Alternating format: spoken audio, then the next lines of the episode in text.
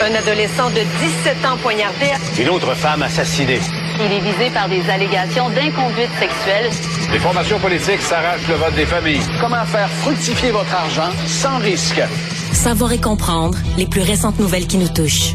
Tout savoir en 24 minutes. Avec Alexandre Morin-Villouellette et Mario Dumont. En manchette dans cet épisode, la ministre fédérale des Sports, Pascal Saint-Onge, présente sa réforme des fédérations sportives. L'Ordre des infirmières remplacera son examen en 2024. La Coalition Avenir Québec dépose et doit défendre sa hausse du salaire des députés. Et le réseau CNN est sous le feu des critiques pour son émission d'hier soir avec Donald Trump. Tout savoir en 24 minutes. Tout savoir en 24 minutes. Bienvenue à Tout savoir en 24 minutes. Bonjour Mario. Bonjour, mais pourquoi? C'était informatif avec Donald Trump? On a appris beaucoup de choses. On a appris tant de choses hier. L'élection a été volée. On était sur les dossiers. C'est ça que j'ai aimé, le contenu, les dossiers. Ouais, puis on a vu quel genre de candidat pourrait mener à nouveau les États-Unis. Un bon programme, euh, beaucoup exact. de contenu. Moi, j'ai appris hier qu'il n'a jamais perdu l'élection, finalement, la dernière. C'est ça son il programme. jamais perdu. Ben oui. C'est ça son programme. Son programme, c'est qu'il a pas perdu la dernière fois. C'est un bon programme, ça. Puis il, a ga- il aurait dû gagner tous ses procès aussi. Ils sont tous. Moi, euh, tant que je retourne en politique, mon programme, c'est que j'ai jamais perdu là, en 94-98. Ça va, si j'ai une chance. Mais imagine, imagine si tu te représentes dans la politique puis Tu tu fais juste dire ça. Ouais, j'étais là, j'ai gagné dans le fond. Je me suis fait voler cinq fois. Ça sera moins des choses que les gens, ça sera moins des choses que les gens votent pour moi, mais je me suis fait voler cinq fois. Ouais, puis là, s'ils votent pas pour toi cette fois-ci, it's rigged. Bon. Comment Voilà. nous Comment Oh, ben oui, on reviendra à Donald Trump dans quelques instants, Mario, mais j'adore le programme. J'ai hâte à la DQ 2. Ah, ça bon, va être génial. Euh, changement. Pas d'autre chose dans le programme, juste ça. Juste, ben, pas besoin Mais de mais tu fais ça, t'as pas besoin d'autre chose parce que si tu t'es fait voler, ça veut dire qu'à l'époque, t'avais un bon programme. Ben oui. Pourquoi en faire un autre? Ben, T'as pas besoin de l'actualiser. t'as été volé. Fait que tout ce qu'il faut, c'est corriger le vol. T'as plus besoin d'un Ben, programme. exact, les gens avaient voté pour toi à la base, t'as pas besoin de le corriger. Puis sais ce qui sera encore mieux, Mario? Non, ça Ben, m'intéresse. tu devrais te, te mettre dans un Pas scandale. agresser sexuellement. Non, pas agresser sexuellement quelqu'un, mais Agresser mettons... sexuellement quelqu'un et frauder. Ben, frauder, mettons. Tu peux frauder la, la diffamation aussi. Diffamation, frauder, mets-toi là-dessus, puis euh, perds tes procès, puis ça va, ça va t'emmener Bon. vers l'avant. Bon, allons-y, allons-y, allons-y. Trêve de, ba- de bavardage, on y reviendra, ce cher Donald Trump, mais parlons tout d'abord de la ministre Pascal Saint-Onge, ministre fédérale des Sports, qui a dévoilé finalement aujourd'hui sa réforme qui vise à transformer la culture toxique qui a été révélée au grand jour dans toutes sortes de fédérations sportives. Il y a à peu près un an, on s'en souviendra, là, le réseau sportif TSN qui sortait cette histoire d'une jeune femme qui avait été all- alléguée d'avoir été violée par des joueurs d'équipe Canada junior au hockey. On s'en était saisi de cette affaire-là jusqu'au Parlement. Ça avait fait énormément de bruit. Puis on s'était rendu compte finalement qu'il y avait des abus, des injustices, des histoires qui ressortaient, oui, du hockey, mais au soccer, en gymnastique, en escrime, en boxe. Bref, dans toutes sortes de fédérations ça- sportives au Canada. dire, ça a popé dans plusieurs sports. Exact. Ça a déboulé très rapidement et donc en ce moment là, c'est une enveloppe de 13 millions de dollars qui avait déjà été euh, annoncée dans le budget d'avril dernier qui va être utilisée pour donner là, autour de huit grands axes, plus de pouvoir aux athlètes, plus de diversité au sein des instances, mais surtout plus de reddition de comptes. On va mettre sur place entre autres une unité spéciale de vérification qui va être présente auprès de Sport Canada d'ici avril 2024 et ils vont s'assurer qu'on respecte le code de gouvernance du sport canadien qui va être mis en place.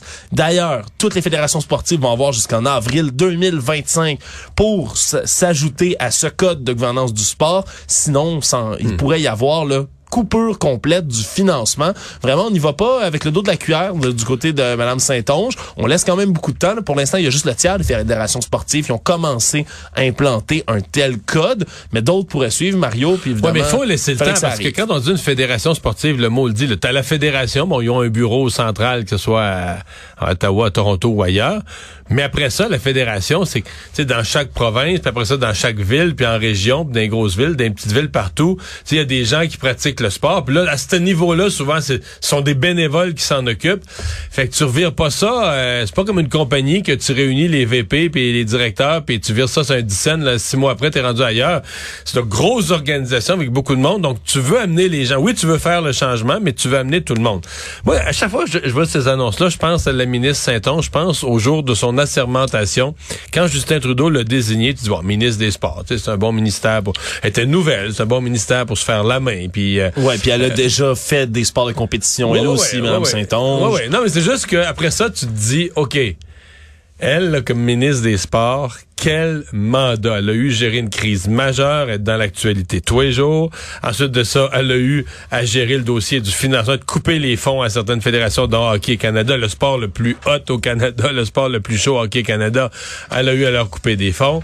Et après ça, elle a eu des... Euh, elle a eu des euh, bon des réformes à faire complètes. Puis là, elle dépose aujourd'hui une tout nouveau, tout nouveau système de financement du sport. Fait que tu dis, ouais, le jour où tu nommé ministre des Sports, tu peux pas penser que tu vas avoir un mandat aussi important.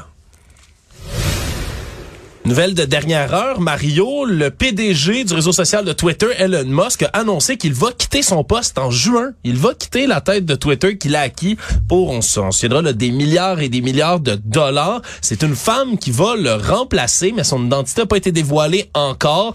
Il a tweeté aujourd'hui, heureux d'annoncer que j'ai trouvé C'est une nouvelle... Marjorie Taylor Greene. Ah, ça serait tragique. tu, me dis, tu me dis ça, Mario, t'as vu, mon souffle a été complètement Ouais. coupé. Non, il va y avoir une nouvelle femme qui va occuper ses fonctions. Lui Non, mais pas vrai, il peut juin. pas faire juste des clowneries. Tu peux pas investir. Je comprends qu'il est riche, mais que tu investis 44 milliards. Il faut que tu rentabilises. Il faut que tu poses des gestes qui vont bâtir ça sur des bases pour espérer minimalement revoir un peu de ton argent? Ouais, mais là, Twitter, pour l'instant, ben, c'est pas un projet qui est rentable pour M. Musk, loin de là, malgré les coupures, malgré toutes les annonces qu'il a fait, ben, il est revenu sur la plupart des actions qu'il a entreprises. Là, on se souviendra le fameux fiasco, là, du crochet bleu, là, la vérification pour 8 dollars. Ça a pas vraiment levé. Mais là, cette il l'a remis, finalement. Ben, il l'a mis, mais la majorité des célébrités, Moi, des je l'ai pas pris. Je te comprends, Mario. Je- Ça, mais ça, ça ajoute pas je sais grand pas si je le chose. prendrais pas. Je, Il va je suis rester. indécis. Il va rester dans l'entourage quand même de Twitter. Il va rester président exécutif et directeur technique. Donc, il va superviser, lui, les produits et les logiciels. C'est ce qu'il dit Monsieur Moss. Mais ça va être une femme qui va devenir, là, donc, la PDG de Twitter. Bien hâte de savoir c'est qui. Puis Mario, j'espère sincèrement que c'est pas Marjorie Taylor je Greene. penserais pas qu'on lui donne. Je pense pas qu'on lui donne les rênes de. Je regarde son quotient intellectuel. Je pense pas qu'on lui donne les rênes d'une entreprise de cette dimension-là.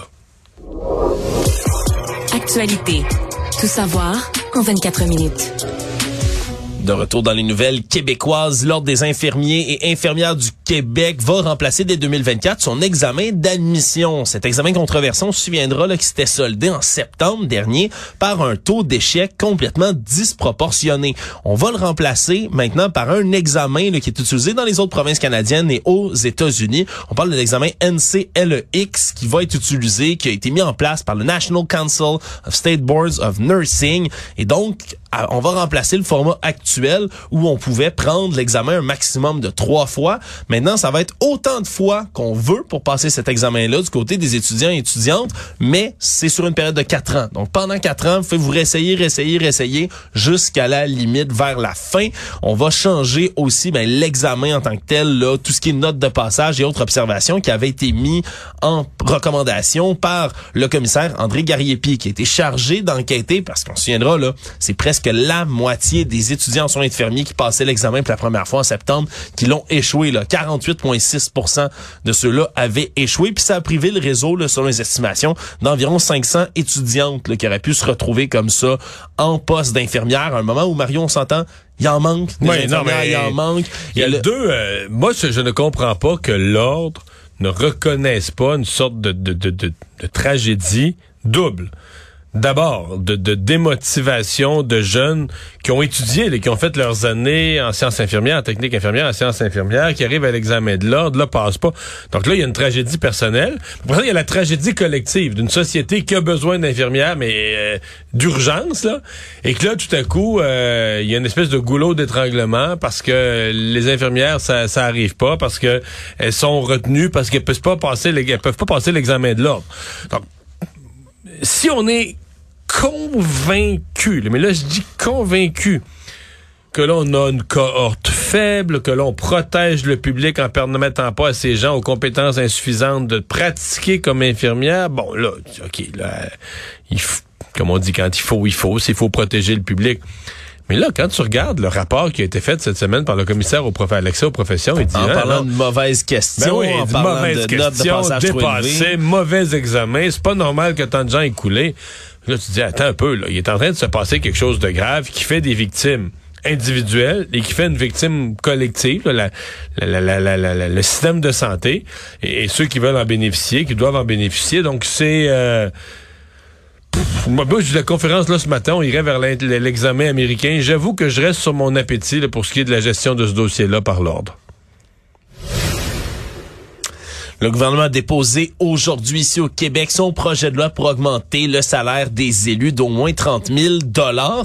Déposé, oui, mais également le défendre parce que c'est un projet de loi quand même qui vient euh, augmenter significativement la rémunération des élus. Là. On passe de 101 000 dollars et des poussières par année à 131 000 dollars du côté là, des députés. Mais en plus de tout ça, faut comprendre qu'il y a beaucoup de fonctions là, parlementaires qui donnent un bonus de salaire. Par exemple, si vous êtes le président du caucus au gouvernement, ben, le salaire est majoré de 25% Si vous êtes premier ministre, c'est une prime de 105% qui est mise sur votre salaire. Mais là, le pourcentage va s'appliquer au nouveau salaire de base. Donc, on va augmenter la rémunération totale de cette manière-là. Et donc, c'est beaucoup d'argent, Mario. Certes, il faut suivre l'inflation, mais il y a quand même toujours... Mais là, ça si- dépasse, ouais. Mais là, ça, oui, il y a le rattrapage de l'inflation, mais ça dépasse ça. C'est une espèce de reconnaissance que les députés étaient insuffisamment payés. On veut en attirer des nouveaux, Bon, c'est ce dit qu'on oui dit. pour attirer de, de bons candidats. Ça, c'est vrai euh, qu'il y a des gens qui qui allaient pas en politique parce que parce qu'ils n'ont pas les moyens ou parce que c'est pas assez payant. Donc, ils perdaient des candidats. Ça, c'est vrai. Moi, mon seul problème, c'est que c'est comme si on fait quelque chose à moitié. Parce qu'on remonte à un rapport d'il y a dix ans d'une ex-juge à la Cour suprême, Claire Lheureux-Dubé, qui avait eu un mandat avec un groupe de travail, mais là, un gros mandat cette fois-là, de tout revoir la rémunération des députés. Puis elle avait fait un rapport d'ensemble, avait dit, c'est vrai, les députés, quand tu regardes l'ensemble de la fonction publique, sont pas assez payés. Mais elle avait proposé, d'abord, que les députés ne décident plus de leur propre salaire, que ce soit un comité indépendant, oui, qu'on les augmente, mais à travers le comité indépendant, euh, qu'on, mais en augmentant leur salaire, qu'on augmente aussi leur cotisation à leur fonds de pension. Oui. Parce que sais, leur fonds de pension est assez généreux. Pas, René Lévesque a fait, le gouvernement de René Lévesque a fait même un nettoyage là-dedans. C'est plus que ça a déjà été le fonds de pension, mais c'est encore généreux. Mais elle avait dit, ce genre de fonds de pension-là, le député devrait y contribuer davantage. devrait Oui. hausser sa, sa propre contribution.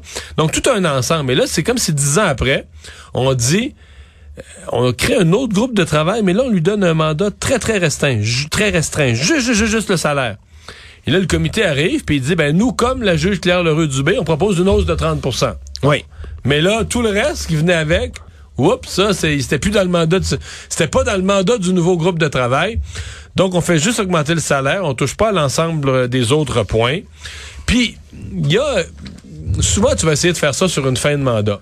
Ouais, là ils le font vraiment euh, presque au début. Début du mandat, donc là, applicable tout de suite.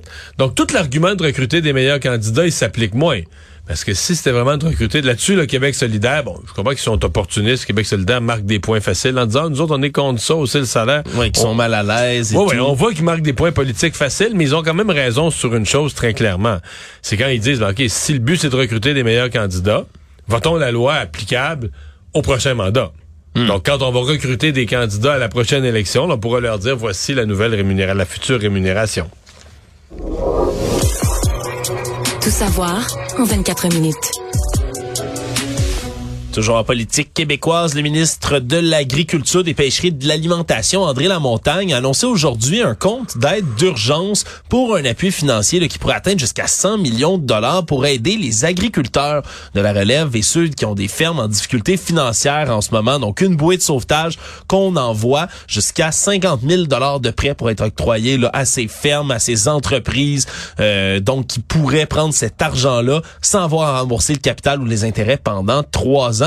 Aide d'urgence qui était demandée là, parce que récemment, il y a eu des sondages qui ont été faits là, auprès de, l'U- de, de l'Union des producteurs agricoles. On disait qu'une ferme sur 10 en ce moment envisage de mettre la clé sous la porte parce que ils sont plus capables avec l'inflation de répondre à leurs obligations Ouais, financières. L'inflation, mais c'est parce que dans l'inflation, il y a les taux d'intérêt. Moi, Ouais. j'ai vu l'annonce, c'est bon, là. C'est sûr que c'est sûr, c'est un programme de sauvetage.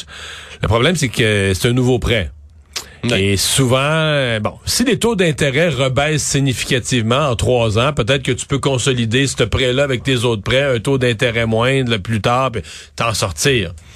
Mais c'est des entreprises surendettées qui n'ont pas eu le choix de s'endetter. Dans certains cas, euh, là, avec l'environnement, avec les changements environnementaux, c'est complètement fou ce qu'on demande aux fermes de transformer ceci, changer leur façon de faire, changer leurs procédures, changer les bords de rivière. Mais tout ça, c'est les, c'est les fermes, c'est les, les entreprises qui payent. Et là, ils sont surendettés et se retrouvent avec euh, des taux d'intérêt qui, de- dans la même année, le passent de, de 1% à 6, là, tu sais. Ouais, puis les coûts de production aussi qui augmentent au travers de C'est vrai qu'il y a eu de l'inflation. Le prix des terres aussi coûte de plus en plus cher. Bon, le prix des terres, ça, c'est un autre problème. Mais ça, ouais, mais le prix des terres s'est rendu tellement élevé que si t'as pas déjà une terre, tu peux même plus, un jeune ne peut plus se partir. là. On, on présume d'agriculteurs qui ont déjà leur terre. Alors, tout ça pour dire que là, tu les endettes encore plus. Tu dis, ben, regarde, on te sauve la peau là, avec un prêt. Puis là, on, un prêt, on, on te réclame pas d'intérêt puis de capital pour, pour tout de suite, c'est correct. Mais t'es quand même, t'es, plus endetté. là. Tu viens de te réendetter. Ah, c'est, c'est ça. On éteint un feu. Euh, on, on pense pas qu'on peut dire qu'on règle un problème. On éteint un feu. Histoire extraordinaire qui nous parvient du Saguenay, un adolescent de 17 ans qui est devenu millionnaire. Comment? En trouvant une carte de collection de Formule 1.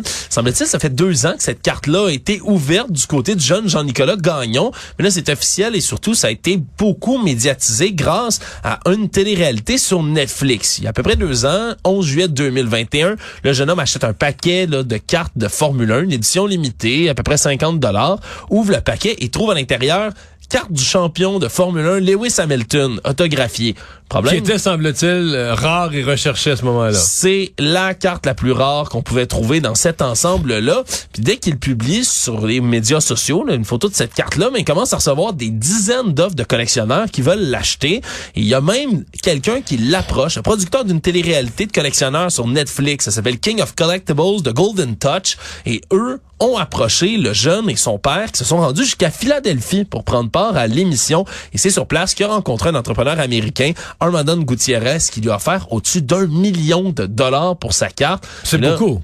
C'est beaucoup d'argent. Même, même dans, dans À le- 17 ans, pour une carte, un paquet de cartes que tu as payé 50 pièces. Oui, c'est c'est beaucoup d'argent, puis ça donne envie, Mario, là, je dois t'avouer, de, de retourner chez mes parents puis de faire le, le un petit classement de toutes les cartes que je possède dans, T'as-tu ça, les des cartes de quoi? De baseball, Ben, j'ai de des cartes- hockey? j'ai des cartes de hockey un peu, mais ça, je pense, ça vaut pas si cher. Moi, j'ai des cartes du jeu Magic de Gathering, qui est un vieux. Euh, c'est un jeu de cartes à jouer là, qui, a, qui a au-dessus de 20 En bon 30 état, ans. parce que c'est moi mettons des cartes d'hockey, j'ai tout jeté ça quand je suis parti chez mes parents, mais écoute, on avait joué avec, on se les échangeait, c'était magané. Je suis convaincu que ça, ça vaut plus rien là, une fois que c'est tout froissé. Ouais, mais- puis c'est ça qui est important, c'est parce qu'il y a des gens, des professionnels dans le milieu des collections pour les cartes qui vont regarder tout ça, le mettre dans un petit truc en plastique ou en vitre, puis là ils lui donnent une note. Puis euh, 10 étant la note parfaite, mais même quelque chose qui sort du paquet Mario des fois là, tout neuf, ça vaut un 9.5 à peu près parce que Elle est jamais assez des- parfaite. Elle est jamais assez parfaite, il y a un défaut l'imprimerie a mal calibré, c'est pas il y a toujours quelque chose à trouver sur des cartes, mais quand même, ça prouve qu'il y en a comme ça quand on les trouve qui peuvent valoir une petite fortune. Donc je je retournais moi aussi, c'est des le genre d'histoire là, de presque de chasse au trésor.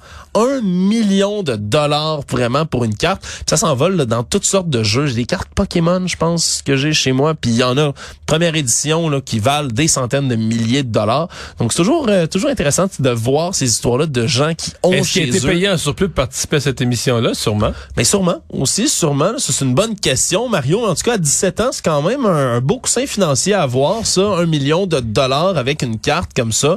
Ça fait le bonheur d'un collectionneur, mais ça fait le bonheur aussi d'un jeune homme. Si vous avez des cartes chez vous, puis que vous euh, allez faire un petit... euh, allez, allez, allez donc jeter un petit coup d'œil. Tout d'un coup, vous aviez, euh, vous pourriez avoir un trésor chez vous. Le prof du séminaire Saint-François, euh, séminaire Saint-François, Dave Alex Berthold, a été condamné à une peine de trois ans de prison pour l'heure. C'est cet homme, euh, Marion se souviendra, euh, drôle d'histoire dans lesquelles il envoyait ses organes génitaux à des étudiants, des adolescents de l'établissement scolaire où il travaillait comme prof de sciences, mais aussi comme entraîneur de football.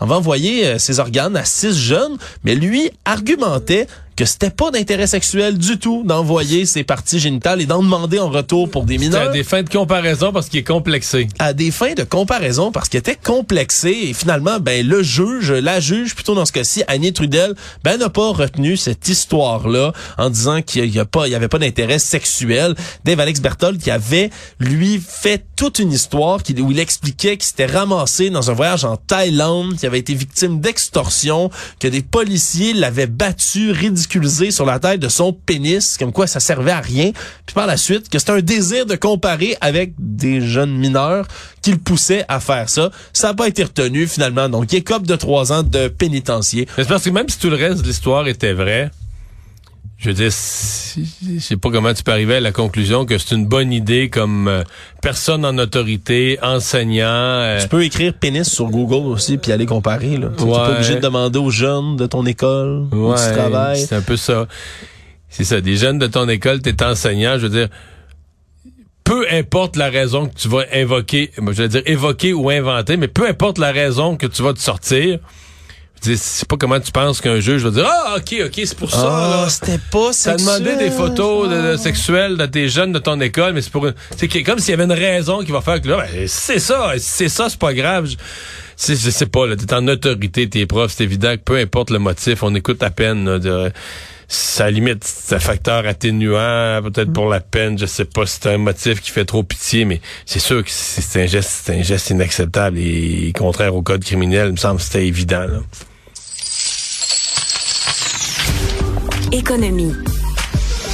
Le ministère de l'Économie a reçu un plan de relance pour sauver Medicago. Et comme ça avait déjà été annoncé là, à fin du mois d'avril par le maire de Québec, qui avait confirmé à nos collègues du journal que ça n'allait pas être un repreneur unique pour les installations de Medicago qui allait reprendre, mais plutôt un, on voulait créer un pôle d'innovation. Mais c'est ce qu'on va faire. Le Centre de recherche du CHU du- de Québec Université Laval et l'Institut national d'optique de l'Université Laval, Québec International également, qui veulent se mettre ensemble donc pour reprendre là, les infrastructures de l'entreprise qui se situe à Beauport.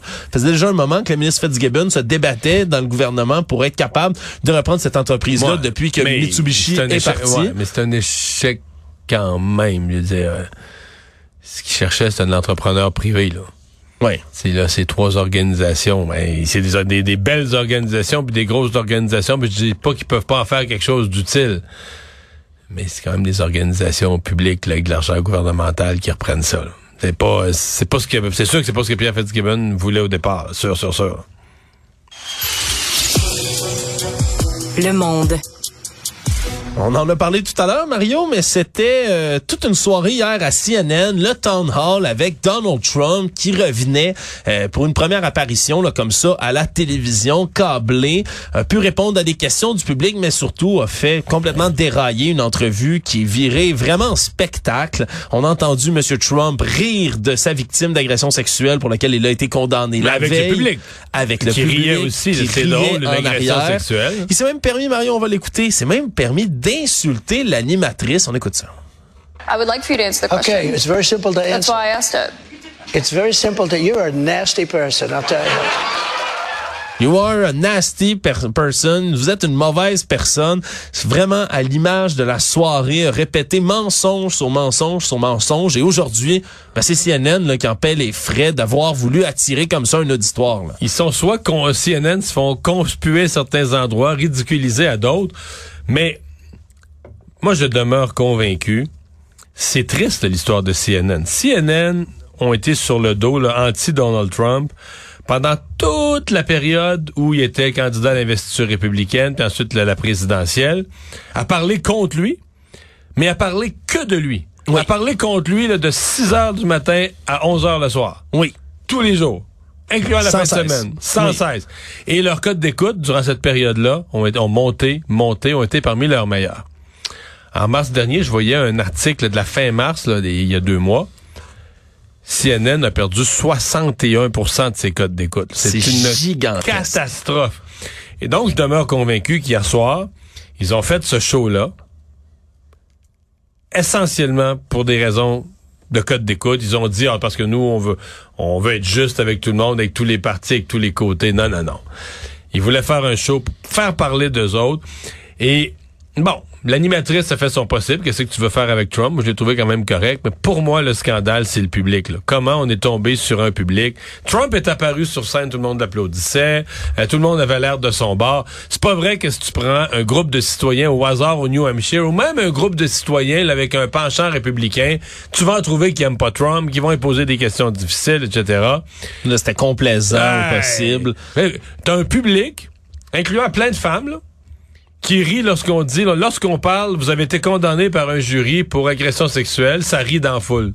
C'est mais c'était surréel, Mario, vraiment là, comme moment de télévision, absolument Un surréel. cirque. Un cirque. Puis Donald Trump nous a habitués vraiment là à des à toutes sortes de phrases comme celle-là, mais de le voir comme ça à heure de grande écoute à CNN sur un plateau, dire autant de mensonges, surtout comme tu le dis, de voir une foule hilare devant ses niaiseries. Mais vraiment, c'était quelque chose à, à voir hier. Résumer l'actualité en 24 minutes, c'est mission accomplie.